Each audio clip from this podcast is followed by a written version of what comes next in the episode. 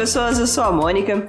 E nós tava pensando em ganhar uma massa e dar uma engordadinha, né? Acho que vou pegar uma colherzinha dessa estrela de nêutrons aqui. O que, que vocês acham? Porra! Porra! Engordar um pouquinho, assim, tipo um milhão de toneladas. ah, tô querendo engordar? Não, quero não. E aí, pessoal, aqui é a Dani. E acho que o episódio de hoje vai ser um dos mais legais que eu já gravei, porque a gente vai falar sobre um dos objetos mais impressionantes que eu já me deparei na minha vida. Assim. Você já bateu de frente com uma estrela de nêutrons? Eu acho que se eu tivesse batido, eu não estaria aqui. Né? Tudo numa estrela de nêutrons pode te destruir. É magnetismo, é gravitação, é. Sei lá, o Vários negócio é uma máquina da morte. Fala pessoal, aqui é o Sato e antigamente os alquimistas procuravam a pedra filosofal para fazer ouro. Mal sabiam eles o que eles precisavam realmente era uma estrela de nêutrons. Né? Boa noite a todos, meu nome é Gibran e eu sou o convidado de hoje desta noite. Eu espero que eu possa agradar a todos. Aê, Gibran. Muito bom receber a sua presença aqui para conversar um pouco com a gente sobre estrelas de nêutron, que se vocês não perceberam é o tema deste episódio. Bom, provavelmente vocês Uhum. leram no título, mas vamos fingir que não. Então é isso, gente. Nós vamos falar hoje sobre estrelas de nêutrons, que são, tirando buracos negros, os objetos mais densos que existem no universo, até onde vai o nosso conhecimento. Ah, são objetos bastante interessantes, muito massivos, muito, em compensação, muito compactos, ah, exercem imensa força gravitacional, ah, são responsáveis por vários fenômenos interessantes, por exemplo, a criação de elementos pesados, que a gente vai falar mais pra frente, e são bem, na minha opinião, bem mais fascinantes que buracos negros, porque a gente consegue obter muito mais informações sobre eles. Então, vamos quebrar essa simetria em 3, 2, 1.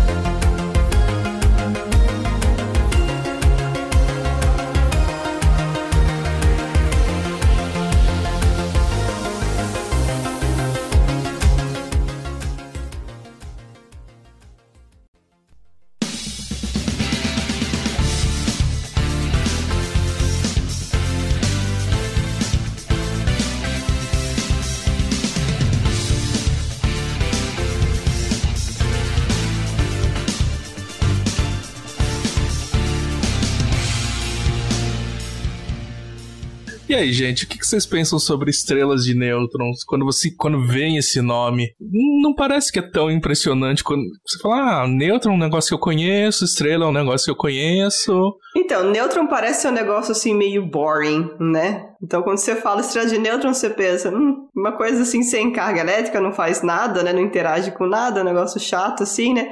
É o que parece, né? Mas a gente vai descobrir nesse episódio que tem muito mais coisa. E é o que a gente não poderia estar mais errado. O negócio é muito fascinante. Eu acho que antes de começar a falar de estrelas de nêutron em si, a gente pode falar um pouco sobre estrelas em geral, né? Porque é uma coisa interessante, assim, estrelas são objetos que têm tanta massa que eles precisam de algum mecanismo para conseguir se manter estáveis. Senão a, bom, a é, gravidade é atrativa, né? E eles acabariam se colapsando de alguma forma no núcleo, né? Então se a gente pega primeiro uma estrela tipo nosso Sol, né? Que é uma estrela de sequência principal. ah, como que ela faz para se manter, né? Por que, que ela não, se, não colapsa?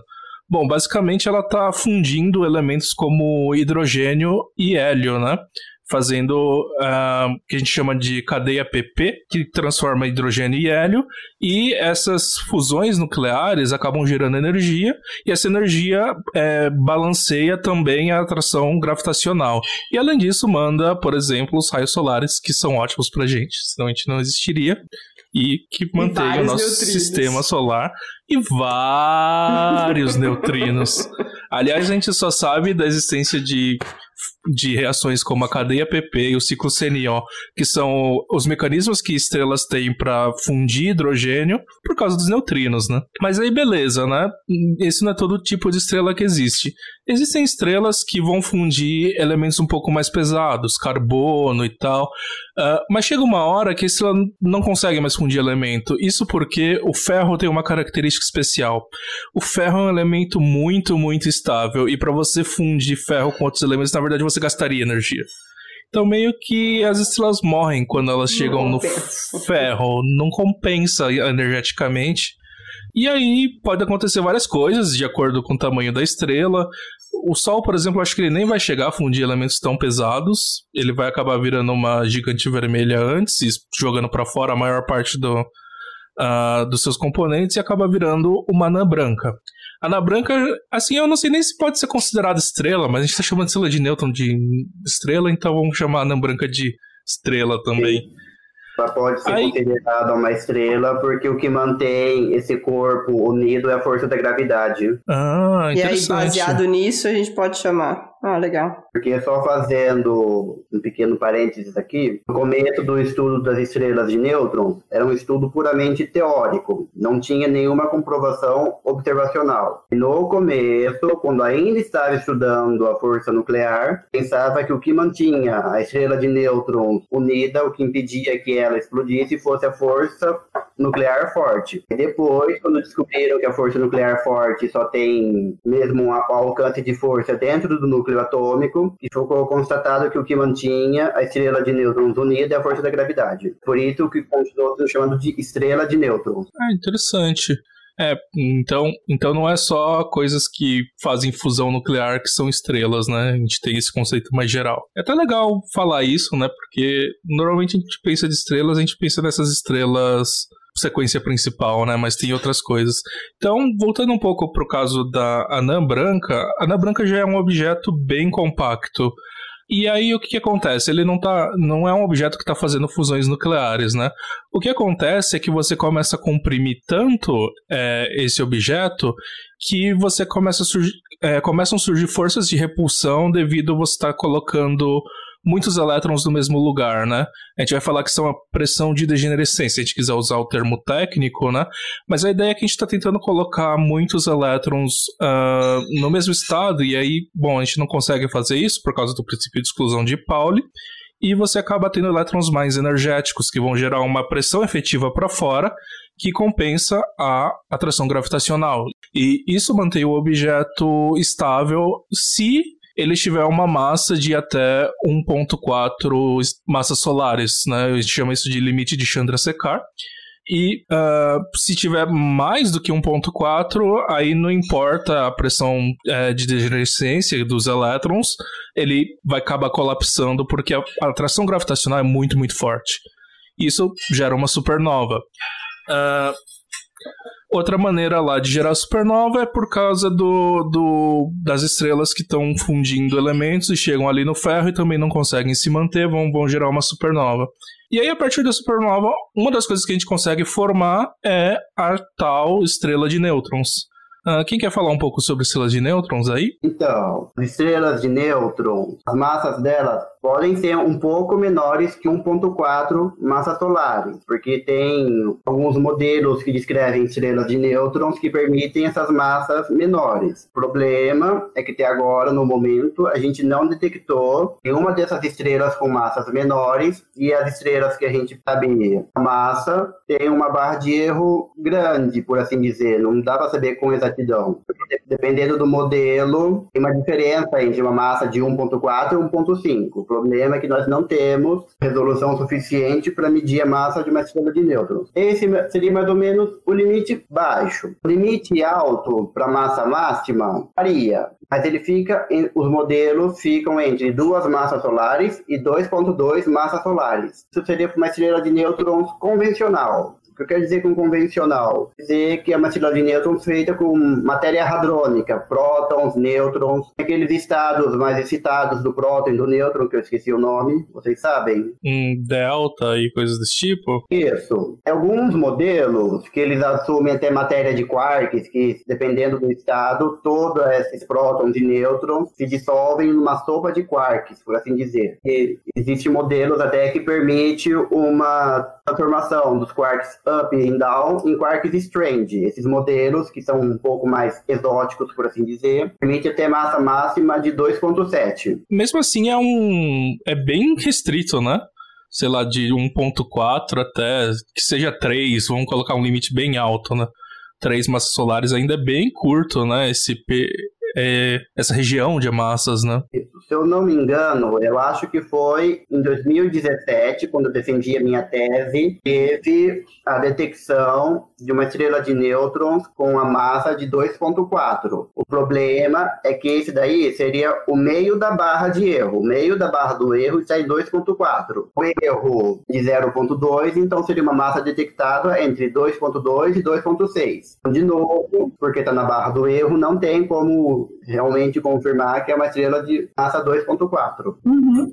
E qual que é o tamanho, mais ou menos, para a gente ter uma ideia de uma estrela de nêutrons? É, onde que essa massa está distribuída? É. O raio varia em alguns quilômetros. As estrelas com menos massa são maiores.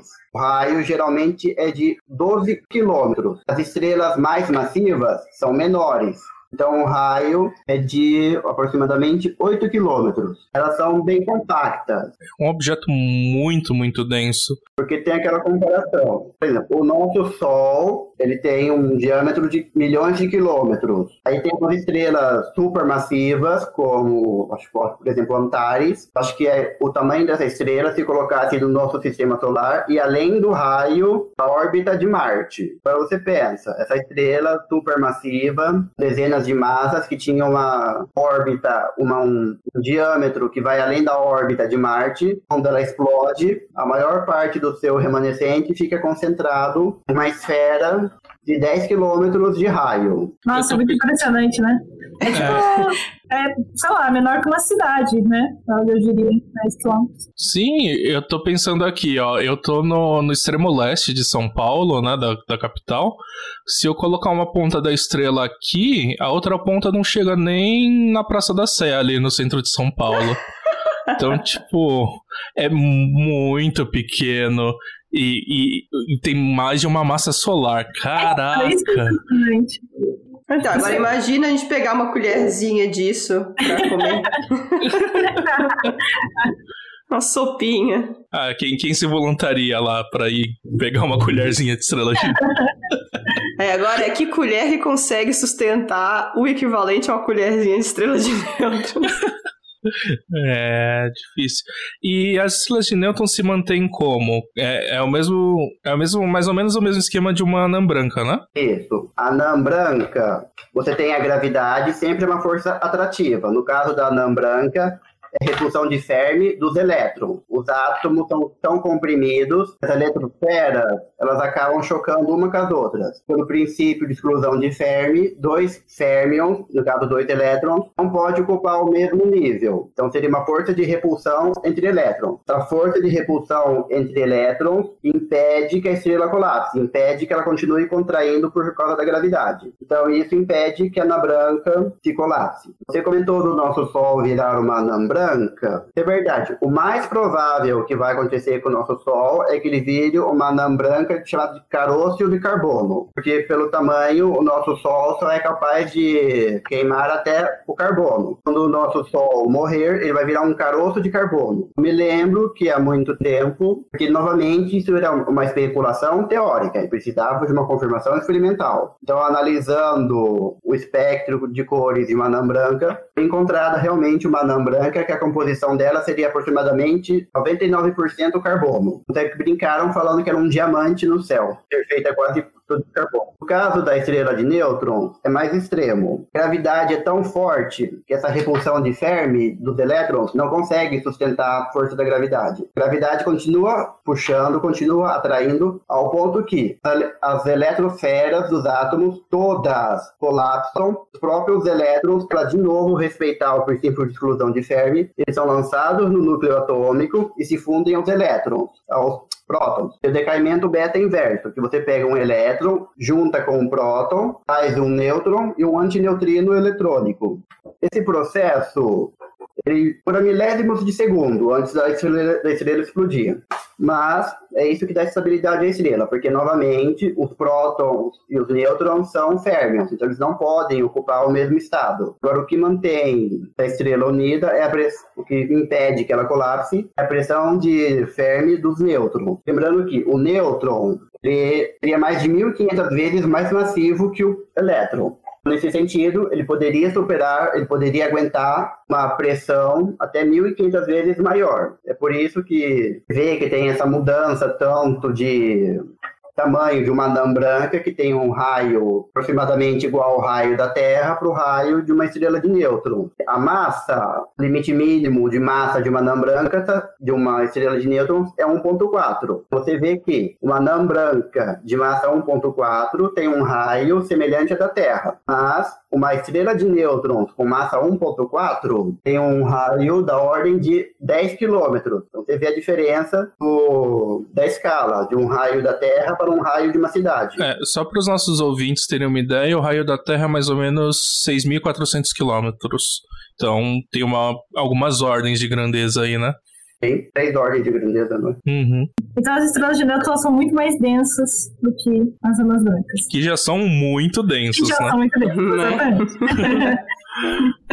Interessante. Se os essa matéria de prótons, elétrons e nêutrons não conseguir sustentar a estrela, aí sim ela colapsa com um buraco negro. Porque não tem mais nada que consiga superar a gravidade, ela vai colapsar em um buraco negro. São vários níveis aí, né, pra sustentar a gravidade até. É, você não, não poderia ter repulsão do, é, de Fermi do, dos quarks? Ou já acontece outras coisas nesse nível? Então, aí foi o que eu comentei no começo, que seria essa matéria exótica que a gente fala. É a matéria não bariônica. Esse tipo de matéria, nós não temos um conhecimento avançado sobre isso, então nós não sabemos indicar se isso seria verdade. É porque, teoricamente, poderia existir uma estrela de quarks. Do mesmo jeito que tem estrela de nêutrons, teria uma estrela de quarks, que a gente fala que seria uma sopa. Toda, todos os prótons e nêutrons quebraram suas sacolas, que a gente fala na física nuclear, ou bags, e ficou menos um grande mar, uma grande sopa de quarks, up e down. E de vez em quando aparece um quark strange.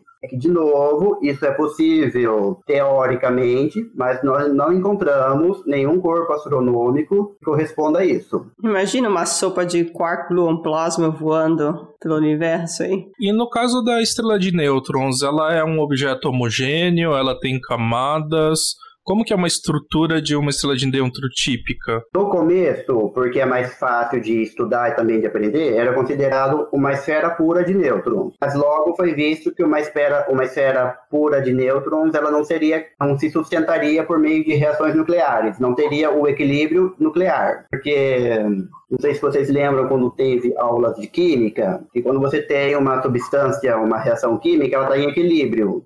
Tem reagente e produto mudando toda hora.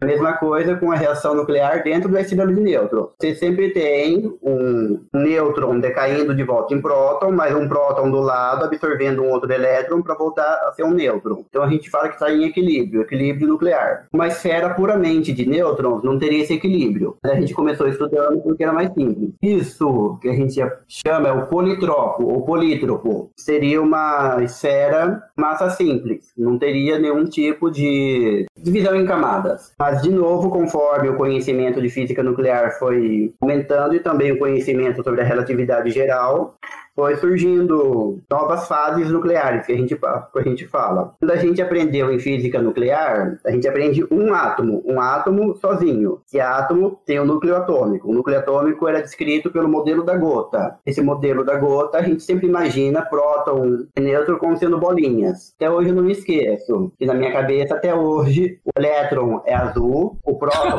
é vermelho. pelos livros de ciências fundamental era isso. Tinha um átomo desenhado, o elétron era uma bolinha azul voando perto dele. Lá no núcleo você tinha o próton vermelho e o nêutron verde. E tem até um maisinho, né, no próton, né? Isso, é só um modelo. Não sabemos aí. O que, é um, que chega mais perto é aquela descrição do próton e do nêutron como sendo uma sacola, uma bag com os três quarks juntos. Os três quarks juntos que não podem se separar por causa da força nuclear. Aqui isso é quando você considera os núcleos atômicos isolados, sem interagirem. No caso da estrela de nêutrons, como as eletrosferas já foram completamente destruídas e, o, não, e todos os núcleos atômicos foram compactados um em direção ao outro, não existe mais essa diferenciação em núcleos atômicos. E, de novo, essa noção de uma sopa de prótons e nêutrons. Não teria mais a definição de um elemento químico. Algumas estrelas de nêutrons, a gente também sabe por observação, teriam como se fosse uma atmosfera. Porque a gente sabe, ela tem uma força de aceleração de gravidade muito alta, ela poderia atrair elementos químicos que estão perto dela, e esses elementos químicos, os mais leves, como hidrogênio e hélio, ficariam presos como se fosse uma espécie de atmosfera. Aqui o nosso planeta tem uma atmosfera. Essa atmosfera, ela não é absorvida pela massa, pela Terra, porque ela é bem mais leve, então ela consegue escapar da massa da Terra mesmo, da nossa Terra que a gente pega, e fica flutuando por aqui. Seria a mesma coisa com esse hidrogênio. Por ser um elemento químico muito leve e estável, ele não, não reage, ficaria uma finíssima camada de alguns centímetros de uma atmosfera de hidrogênio. E é isso. Depois dessa atmosfera de hidrogênio, você teria também uma crosta fina de alguns centímetros, teriam de elementos mais pesados, que por estarem numa região mais afastada do núcleo, lembrando que quanto mais a gente entra no núcleo, vai entrando na estrela de nêutrons, a pressão aumenta. Então, por estarem nessa região de baixa pressão, esses núcleos atômicos conseguiriam sobreviver. Então, seriam núcleos de elementos pesados. São os núcleos da linha do ferro para frente. Principalmente ferro, porque, como o Eduardo disse, o ferro é o elemento mais estável. E depois dessa fina camada dessa crosta, já começaria as camadas de, que a gente fala camadas de transição, que seriam os prótons e nêutrons totalmente separados dos núcleos atômicos, e conforme você entra na estrela, a concentração de nêutrons aumenta. É que tem alguns modelos teóricos que dividem essas camadas com nomes de massas da culinária italiana. Por isso tem a fase que a gente fala fase de pasta, fase do espaguete, fase da lasanha, porque os formatos desses prótons e nêutrons vão se unir, vão se agregar, lembram o formato de, de macarrões da culinária italiana. O formato de pasta, o formato de espaguete, seriam realmente como se os nêutrons estivessem unidos formando um tubinho. Depois seria a fase lasanha, que seria pequenas camadas de nêutrons, isso de nêutrons enquanto você vai descendo para o interior da estrela. Aí, quando você passa dessa camada de diferenciação, você chega realmente numa camada de nêutrons puros, somente nêutrons, depois chega no núcleo da estrela de nêutrons. O núcleo é uma incógnita. Nós não temos nenhuma física que consiga descrevê-lo. Foi que nem eu comentei. Os modelos mais convencionais, que lidam somente com matéria bariônica, consideram somente como sendo um núcleo de nêutrons, nêutrons livres, como se fosse um gás de nêutrons. Do mesmo jeito que a gente aprendeu gás de elétrons, aquilo seria um gás de nêutrons. Os modelos, aqueles que eu falei que são modelos mais exóticos, esses sim teriam como divisão em da sopa de quarks ou até mesmo transformação dos quarks para o quark strange. Porque lembrando que o prótons e nêutrons são feitos de quark up e down. O up e o down eles são os dois quarks mais leves. Depois deles vem o strange. Quando esses quarks se transformariam em quarks strange, parte da massa da estrela, que antes era energia, energia potencial, transformada na massa do quark strange. Isso pode estabilizar um pouco mais a estrela. E de novo, Isso é uma especulação teórica que precisa de confirmação experimental. Eu tenho duas dúvidas. É, ela, a, a, estrela de nêutrons, ela vai ficando mais densa conforme ela se aproxima do, do centro ou não? Sim, a densidade aumenta. Isso é uma característica comum. A maioria dos corpos celestes, conforme você aproxima do centro, vai ficando mais denso. Sim, para elas também isso também é válido. Isso. Ah, e outra coisa que eu queria perguntar é que uh, nêutrons livres, eles não são é, estáveis, né? Eles decaem porque é muito beta. E, e, por que isso não acontece dentro da estrela de nêutrons? Porque a pressão é tão forte que não, ela, se ele separasse novamente em caísse, o, o elétron que sairia, ele já teria o problema de já ter de todos os níveis de Fermi de elétrons já foram ocupados. Porque a pressão da estrela de nêutrons é tão grande que a possível pressão de elétrons que impediria que ela colapsasse já foi ultrapassada. Já existe uma barreira de potencial muito grande para esse elétron elétron conseguir sair do nêutron, o nêutron poder decair, entende? Porque, porque são reações no nível quântico, então tem essa história da barreira de potencial. É claro que, com o passar dos anos, os nêutrons vão decaindo para prótons. Isso é um processo de tunelamento que demora milhões de anos. Então, uma estrela de nêutrons estável é de se esperar que os nêutrons sobrevivam por milhões de anos sem ter nenhum tipo de interação. Sim, seria apenas, falei, um gás de nêutrons, um gás de nêutrons no universo uhum. tem o que fazer. É, vai ter. Ah, isso é outra, é outra coisa legal, né? Tipo, o quanto tempo uma estrela de nêutrons fica aí estável. É verdade, né? Tem, tem uma, uma média de idade de vida, expectativa de vida de uma estrela de nêutron. Vocês conhecem um canal chamado PBS Space Time? Sim, maravilhoso. Então, eu me lembro que uma vez eu vi um vídeo dele, ele comentou sobre isso. Ele falou que, por exemplo, a anã branca. Anã brancas, uma de carbono puro, ela não houvesse o decaimento do próton, ela sobreviveria eternamente. Isso seria o nosso conceito de eterno. Ela fica lá parada e não acontece mais nada. Ele comentou lá que se realmente o próton decair, isso cria uma pequena janela quântica que permite que, após bilhões e bilhões de anos, essa estrela anã branca, que era feita de carbono, ela converta primeiro em ferro. E todo, todos o núcleos atômicos que eram de elemento carbono se transformam em elemento ferro, porque o elemento ferro é mais estável. Aí demoraria mais trilhões e trilhões de anos para todos os prótons decaírem e virarem, acho que seria um pósitron e uma outra partícula. Então, para um observador de fora, seria como se a cada bilhões de anos a estrela perdesse um Nossa, infinitésimo de massa. Trilhões de anos é bem é. maior que a idade do universo, então pra é, gente então. é estável. Eu me lembro que o que ele falou que do caso da estrela de nêutron é porque como ela já está no estágio de nêutron, então ela já seria um estágio mais avançado, porque eu pularia essa parte da transição do ferro. Então, de novo, até que esperar que todos os nêutrons se convertam em próton, próton, dependendo se aumentar muito a concentração de prótons, lembrando que o próton ele tem carga elétrica. Força elétrica ela é muito maior do que a força gravitacional. Então, se um número grande de nêutrons se converter em prótons, a repulsão elétrica dos prótons vai vencer a gravidade e, de novo, a estrela de nêutrons explode. Tem um segundo tipo de explosão. Ele comenta lá que se esse tipo de explosão for real, ele vai ter uma assinatura muito específica, porque Seria.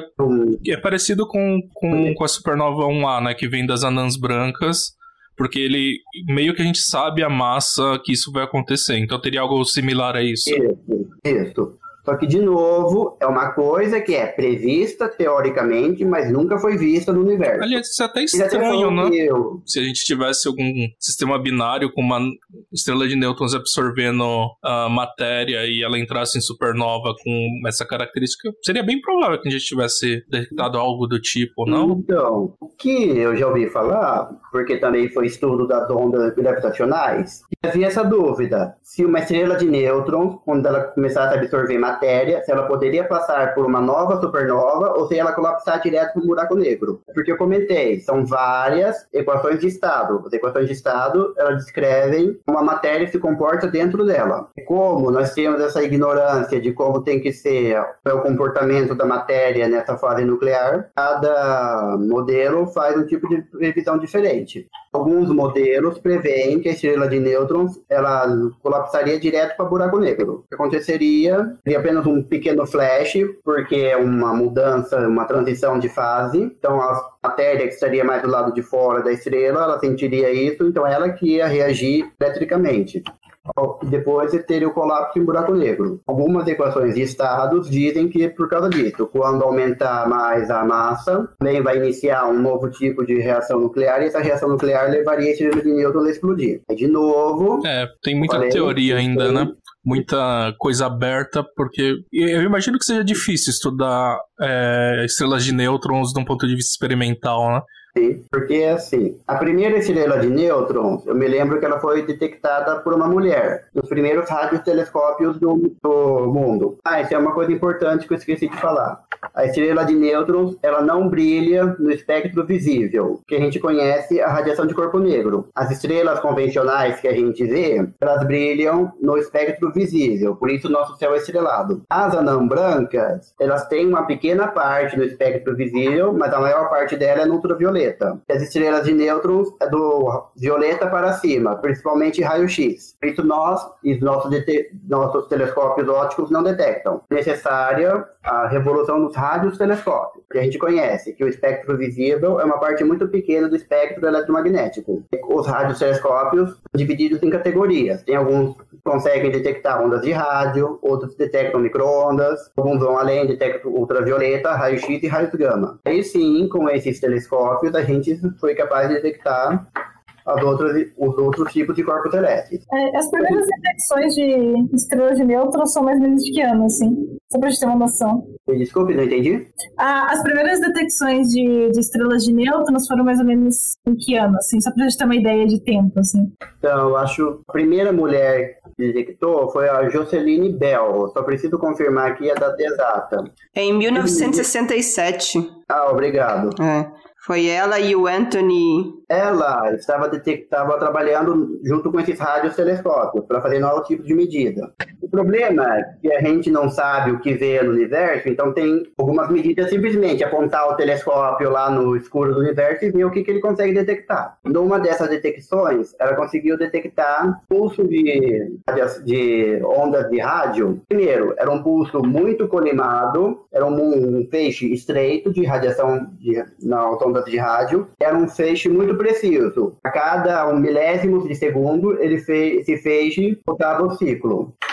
No começo, até pensou que fosse algum tipo de civilização alienígena, porque todo tipo de, de detecção de rádio que tinha antes era basicamente caótico. O Sol emite ondas de rádio, mas se você observar ele por um detector de ondas de rádio, você vê a esfera principal, que é o Sol, mas caótica, uma, como a gente vê no visível, com aquelas explosões de labaredas. Mas esse tipo de detecção que ela viu era muito preciso, era muito preciso, muito rápido e vinha de um corpo muito pontual, porque mesmo com essas distâncias absurdas, a gente consegue ter uma noção de tamanho, porque uma estrela, como ela é gigantesca do nosso ponto de vista, você recebe algum tipo de radiação dela, você consegue, pela radiação, uma estimativa do tamanho dela. Essa fonte que ela encontrou foi muito precisa. É só depois, com mais um tempo de estudo e observação, que foi constatado que aquilo é uma estrela de nêutrons, porque o período de rotação dela é muito rápido, é da ordem de milissegundos. A cada menos de um segundo, uma estrela de nêutrons dá mais de mil voltas. O campo magnético também é muito alto, ultrapassa em muito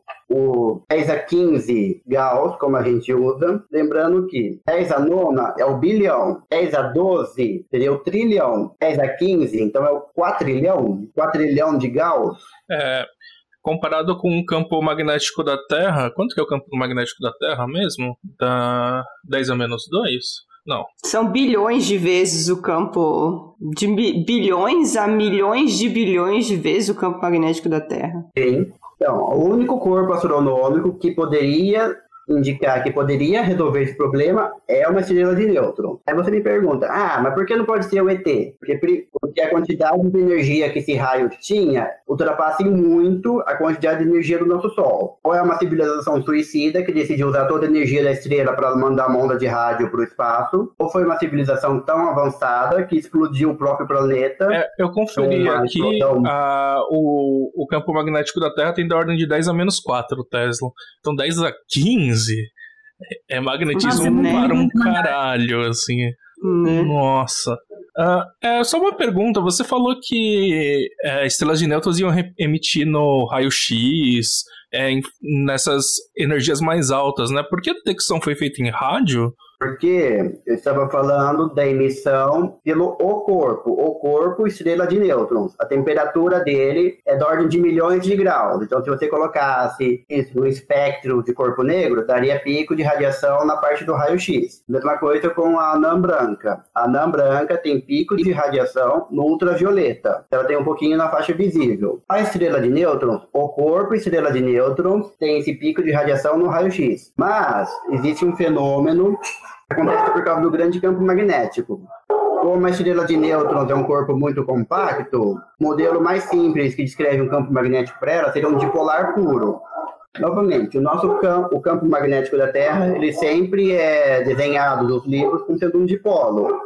Aquela noção de que umas linhas saem do norte, dão a volta no espaço e voltam para o sul. Isso daí é um campo de dipolo pelo menos a maioria dos livros fala que isso é apenas uma, uma explicação simples. Porque qualquer pessoa andando com bússola no planeta vê que o campo tem várias distorções. Isso acontece porque o nosso planeta ele não tem uma faixa energética muito grande para poder estabilizar esse campo magnético. A faixa da estrela de nêutrons, a faixa energética dela é tão grande que o campo magnético ele se estabiliza na forma de um dipolo. E campo magnético, aí sim seria mais ou menos um dipolo perfeito. Aquela noção que a gente tem, que as linhas saem do polo, dão uma volta e voltam para o outro lado. Esse campo é tão intenso que ele funciona como um acelerador de partículas. Vocês daí da área experimental conhecem muito bem os aceleradores de partículas. Vocês não precisam de um campo magnético gigantesco para poder acelerar as partículas? Sim, opa, super ímãs. Aí, no caso, é um campo, um acelerador de partículas natural. O campo magnético é tão intenso que qualquer tipo de matéria que esteja próxima, ela vai ser separada. Os elétrons, os elétrons e os núcleos atômicos são separados, porque como eles têm cargas opostas, quando você põe num campo magnético, cada um vai para um lado diferente. Você tem essa separação. Uma parte iria para um campo, um polo do campo, e a outra parte vai para outro polo do campo.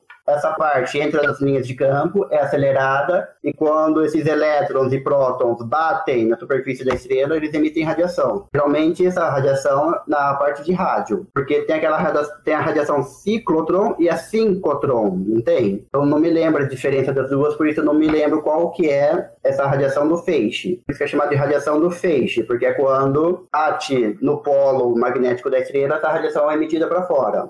Então, é esse período de radiação que a Joceline Bell estava observando. A cada hora que o, o feixe de radiação passava na Terra, era detectado essa radiação de rádio. É por isso que muitas pessoas chamam as estrelas, as estrelas de nêutrons de faróis do universo. Porque lembra que o farol ele fica na ponta da costa rodando aquela luz, para o navio ter noção de onde fica o farol. A estrela de nêutrons ficaria rodando esse feixe de radiação no universo e um, um navegador de uma nave espacial poderia usar esses pulsos extremamente colimados para poder se direcionar. Não me engano, eu acho que aquela sonda Voyager, que quando lançaram ela, colocaram aquele disco de, de ouro. Tinha algumas instruções é. sobre como chegar na Terra. Ah, é uhum. verdade. Algumas estrelas de nêutron é. fixas, né? Parecem é. fixas. Pra tá... As instruções, as instruções usavam estrelas de nêutrons. Pelo menos desenharam o que seria o esquema de uma estrela de nêutrons, que é uma bolinha com uma, uma reta passando no meio para simbolizar o, o eixo do campo magnético. Colocaram divisão uma reta, que seria o número 1, depois do período de rotação dessas estrelas de nêutrons e a localização delas no espaço profundo. Assim, se uma civilização alienígena encontrar a sonda Voyager, ele vai poder descobrir a localização da Terra através da localização dessas estrelas Cara, de isso nunca me pareceu uma ideia boa, assim, tipo... porra, se eles tiverem uma civilização inteligente o suficiente para entender aquela mensagem, a gente quer que eles venham até a gente? Não parece muito legal, assim. É tipo os navegadores chegando aqui no Brasil, saca? Uh... tipo, por quê? os únicos que conseguiram usar isso pra vir pra cá foram os Autobots. Quem? tipo isso, né? os Autobots. Quem? O que, que é Autobot? Do Transformers? Optimus Prime e o Megatron. Ah.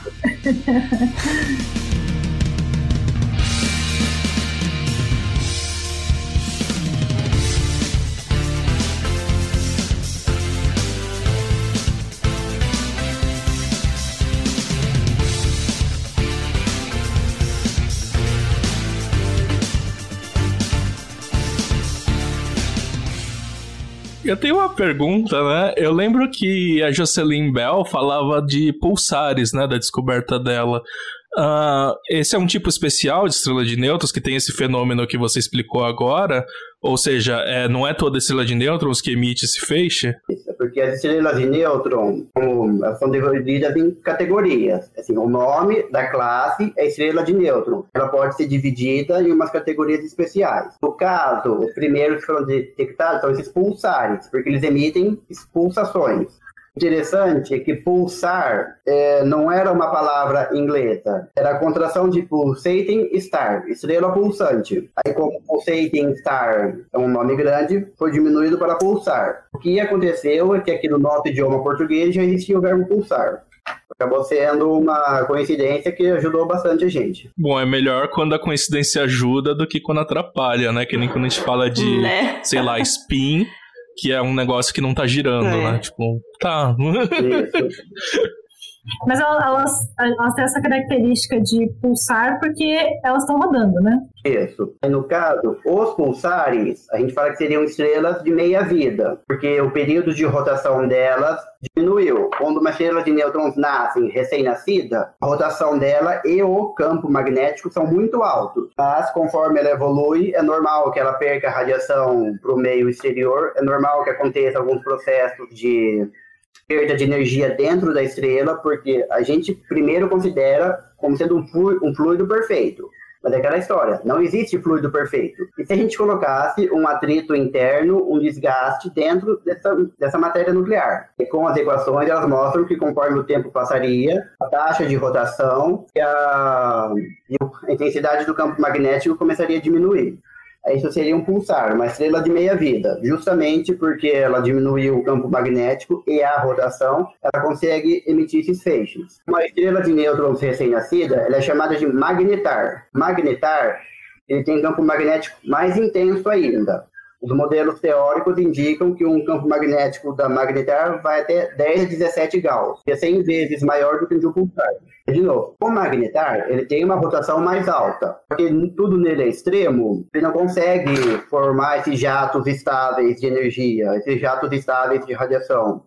Ah, o campo magnético dele tão extremo e essa rotação tão extrema não permite formar esse, esse feixe colimado. É, ele está girando muito rapidamente. Então acredito que é uma estrela de nêutrons recém-nascida. E depois, depois de uma estrela de nêutrons idosa, é que a gente chama de radioqueto. Uma estrela que ela já diminuiu bastante o seu período de rotação, chegando até segundos. O campo magnético caiu para mais ou menos 10 a nona Gauss. De novo, porque dessa vez o campo magnético e a rotação são baixos, elas não conseguem emitir esses grandes feixes de radiação rádio. Por isso que o nome é rádio quieto, porque ela não é capaz de emitir radiação em rádio. Uh, a gente consegue estudar essas radioquietos? Qual é o sinal que a gente teria delas? Porque foi isso que eu comentei, que o pico de radiação é na, no raio-x. Então seria, então seria meio estranho você colocar o seu telescópio observando o fundo escuro do céu e de repente você detectar detectar uma fonte de raios X pequenininha. De novo, a única coisa que explica isso é um radioquieto. Também teria essa questão, ah, será que é um buraco negro? Aí, de novo, um, primeiro tiveram os modelos teóricos que buraco negro por si só não emite radiação. Então não é, nunca você vai ver um buraco negro isolado. Então tem o fenômeno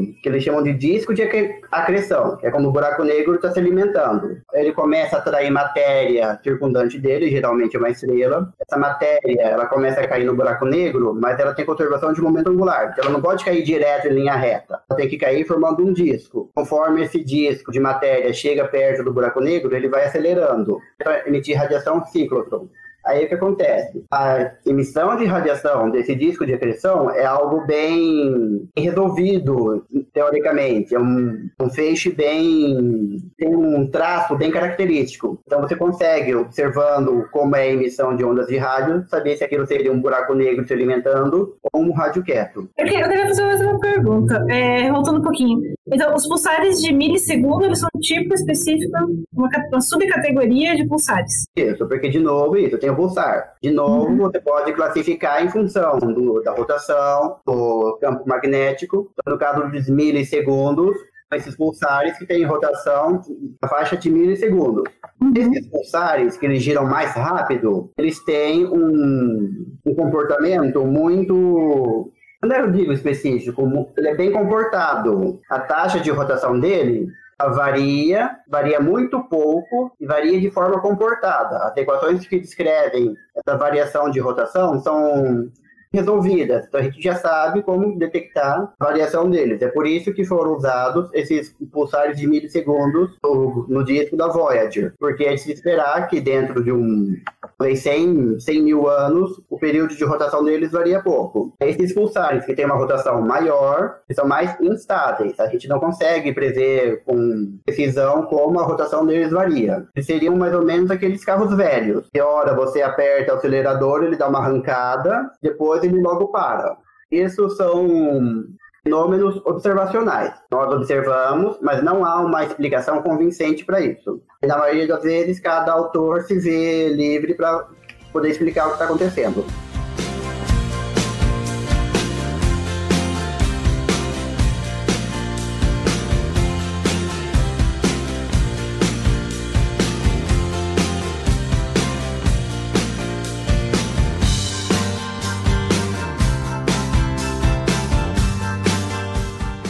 Uma coisa interessante também que a gente descobriu sobre estrelas de nêutrons foi a detecção do LIGO, né, que é aquele experimento que detecta ondas gravitacionais Uh, ele ficou mais conhecido pela detecção de ondas gravitacionais de buracos negros, mas eu, até acho que a detecção que ele fez depois de merge de estrelas de nêutron, né, de duas estrelas de nêutron chocando, foi mais interessante e merecia mais o Nobel do que, que o, a detecção realmente recebeu o Nobel, porque ele detectou e conseguiu avisar os telescópios para apontarem naquela direção, né?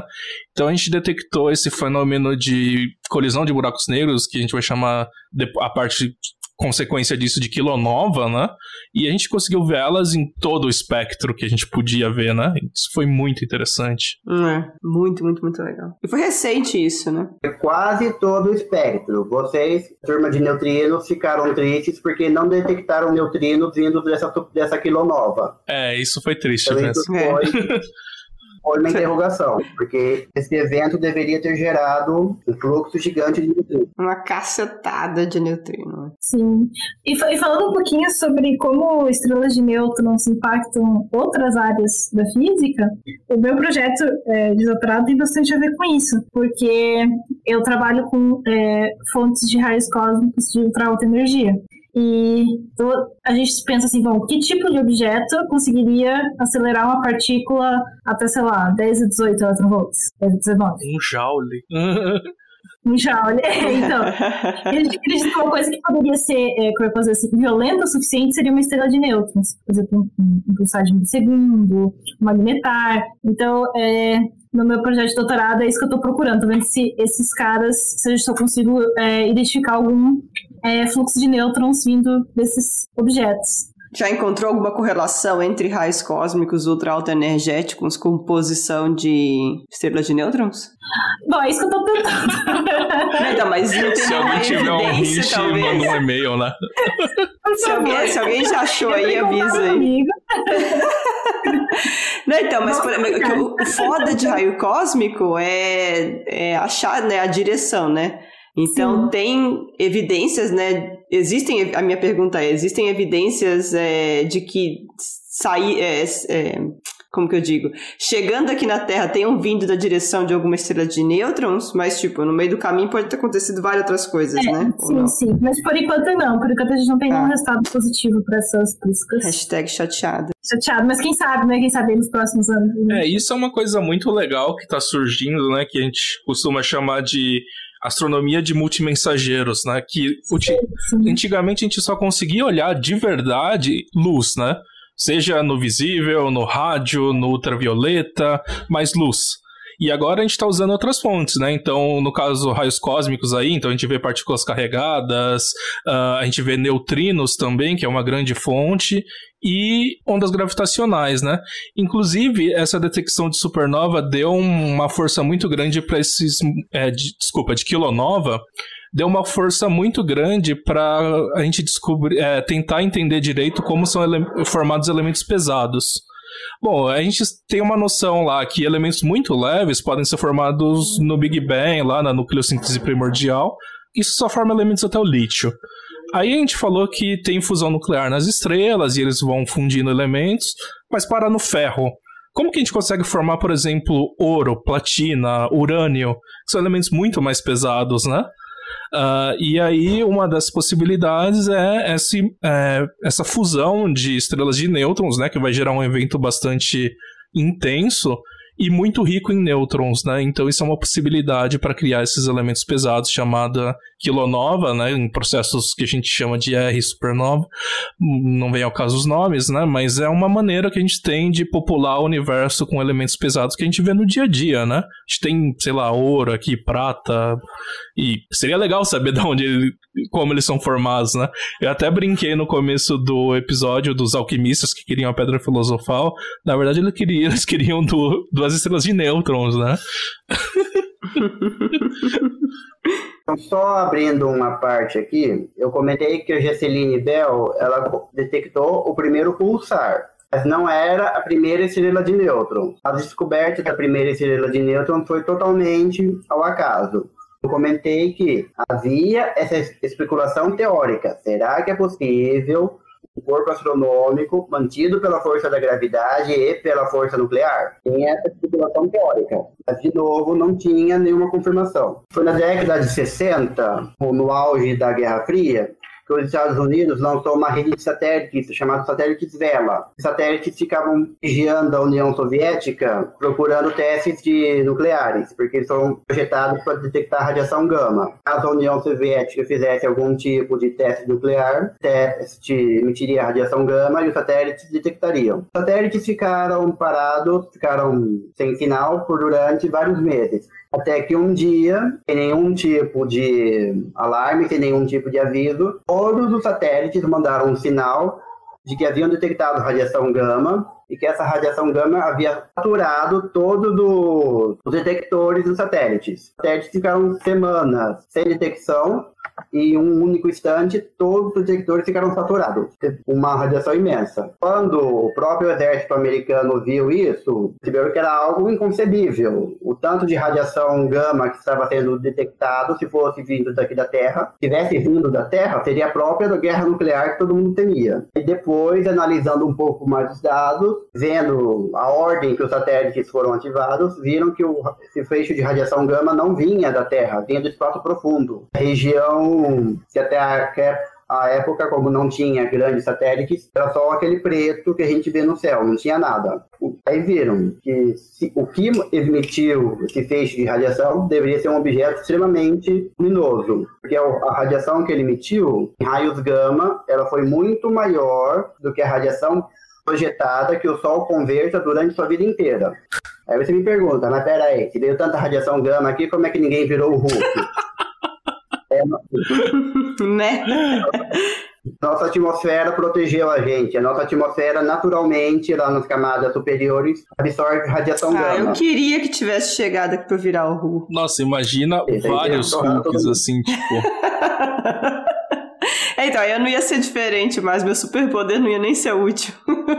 Depois desse evento, houveram mais, três, mais dois tipos de evento desse nível, que os satélites de radiação gama, radiação X, estavam lá fazendo suas detecções e de repente veio esse surto de radiação. Quando esse surto de radiação atinge a nossa atmosfera, ela, ela tem um processo que chama de re, reionização. Vocês sabem que metade do nosso planeta está no dia, metade está na noite. Metade da atmosfera que está no dia, a ionosfera, ela está ionizada, porque a radiação do Sol quebra as moléculas do ar e forma os íons. Metade noite não está ionizada, porque como não vem radiação poderosa do espaço, os átomos, esses íons se juntam e formam novamente átomos neutros. Quando essa onda de radiação gama bateu na parte noite da atmosfera, ela reionizou toda a atmosfera. Isso fez com que todas as comunicações de rádio fossem perdidas. Porque para o rádio funcionar, ele precisa bater nessa camada ionizada, as ondas de rádio, e voltarem para a Terra. Por isso que as ondas de rádio variam de frequência de noite e de dia. Quando bateu na parte noite, as ondas de rádio estavam sintonizadas para a frequência noturna, houve essa ionização de repente, e toda a comunicação em rádio foi perdida durante essa noite. Interessante ver isso, que a, essa fusão distante conseguiu ionizar a nossa atmosfera. Só para concluir, tem uma hipótese, que primeiro é uma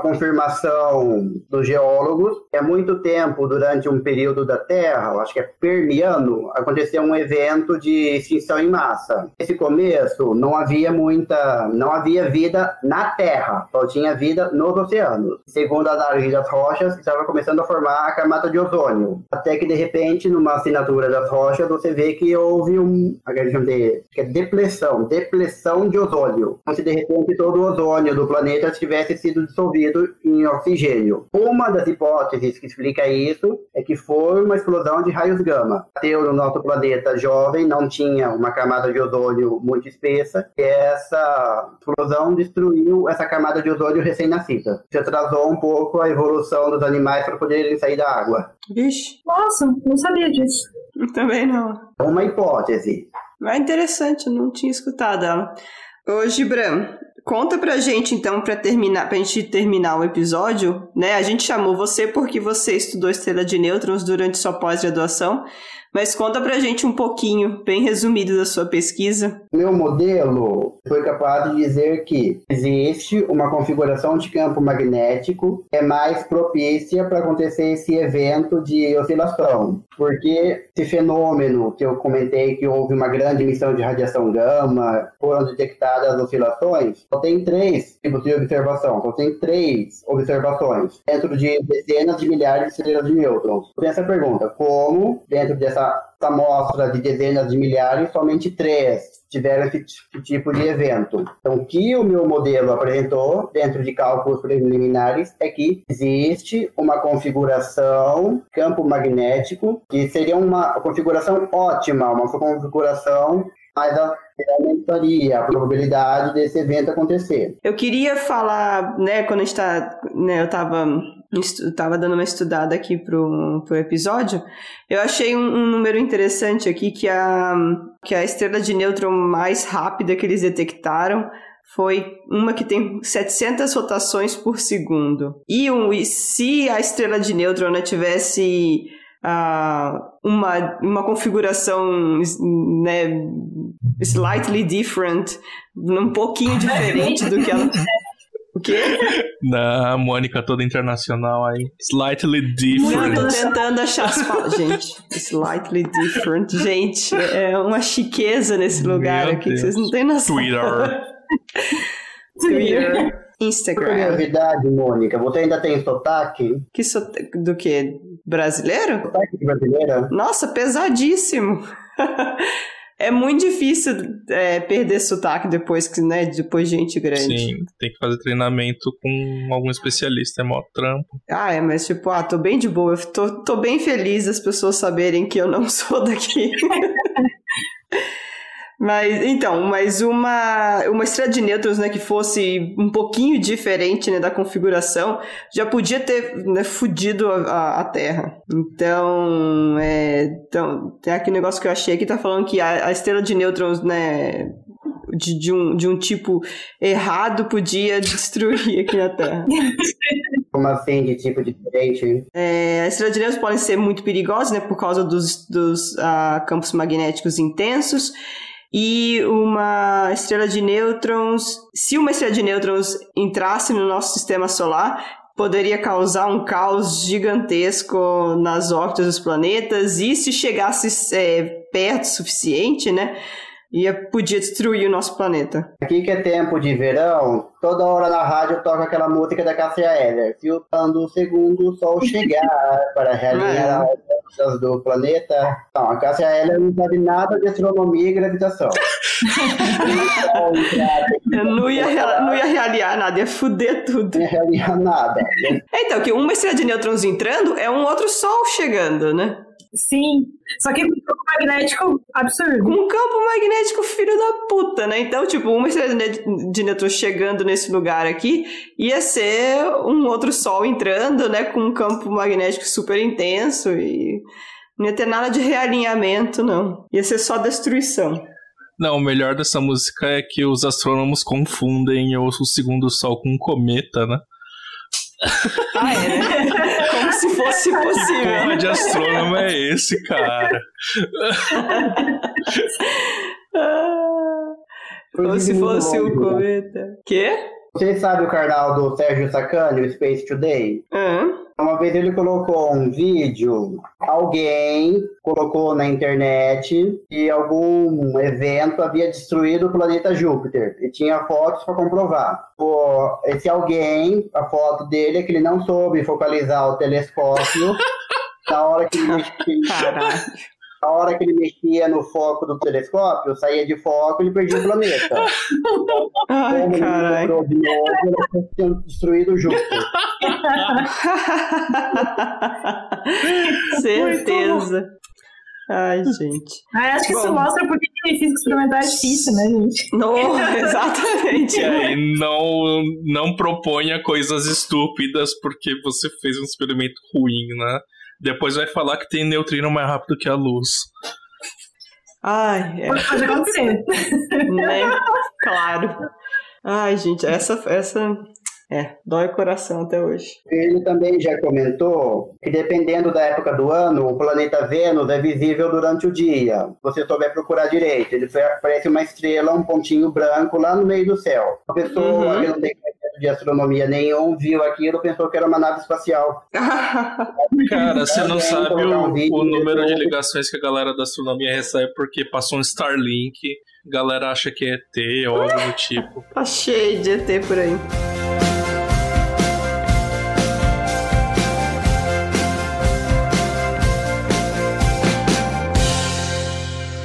E aqui é uma boa hora para falar dos nossos patrocinadores. Este episódio teve apoio financeiro do Instituto Princípia. Criado em 2017 e mantido pela Fundação Instituto de Física Teórica, o centro tem por objetivo a produção e difusão de ciência, além de conectar a ciência à sociedade. O Instituto Princípio promove diversos eventos de divulgação científica que podem ser de interesse dos nossos ouvintes, como o YouScience, um projeto que mostra diferentes atuações dos cientistas brasileiros e como você pode se tornar pesquisador nesta área. Para mais informações, acesse www.institutoprincipia.org. Princípia, onde a ciência expande o mundo.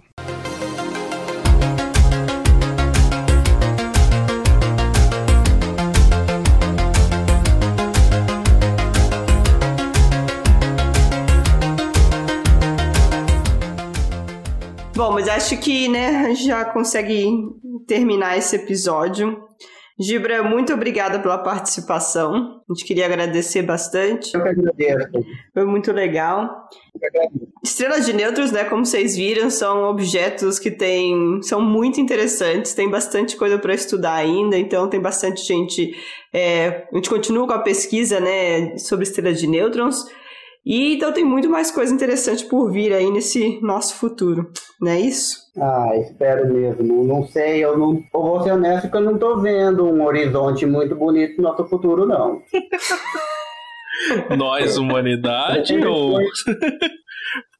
Ou estrelas de nêutrons, como é. É. que você não tá vendo um horizonte bonito aonde? Pra todo mundo. É, porque aquecimento global vai matar a gente. 2050 tá aí, né?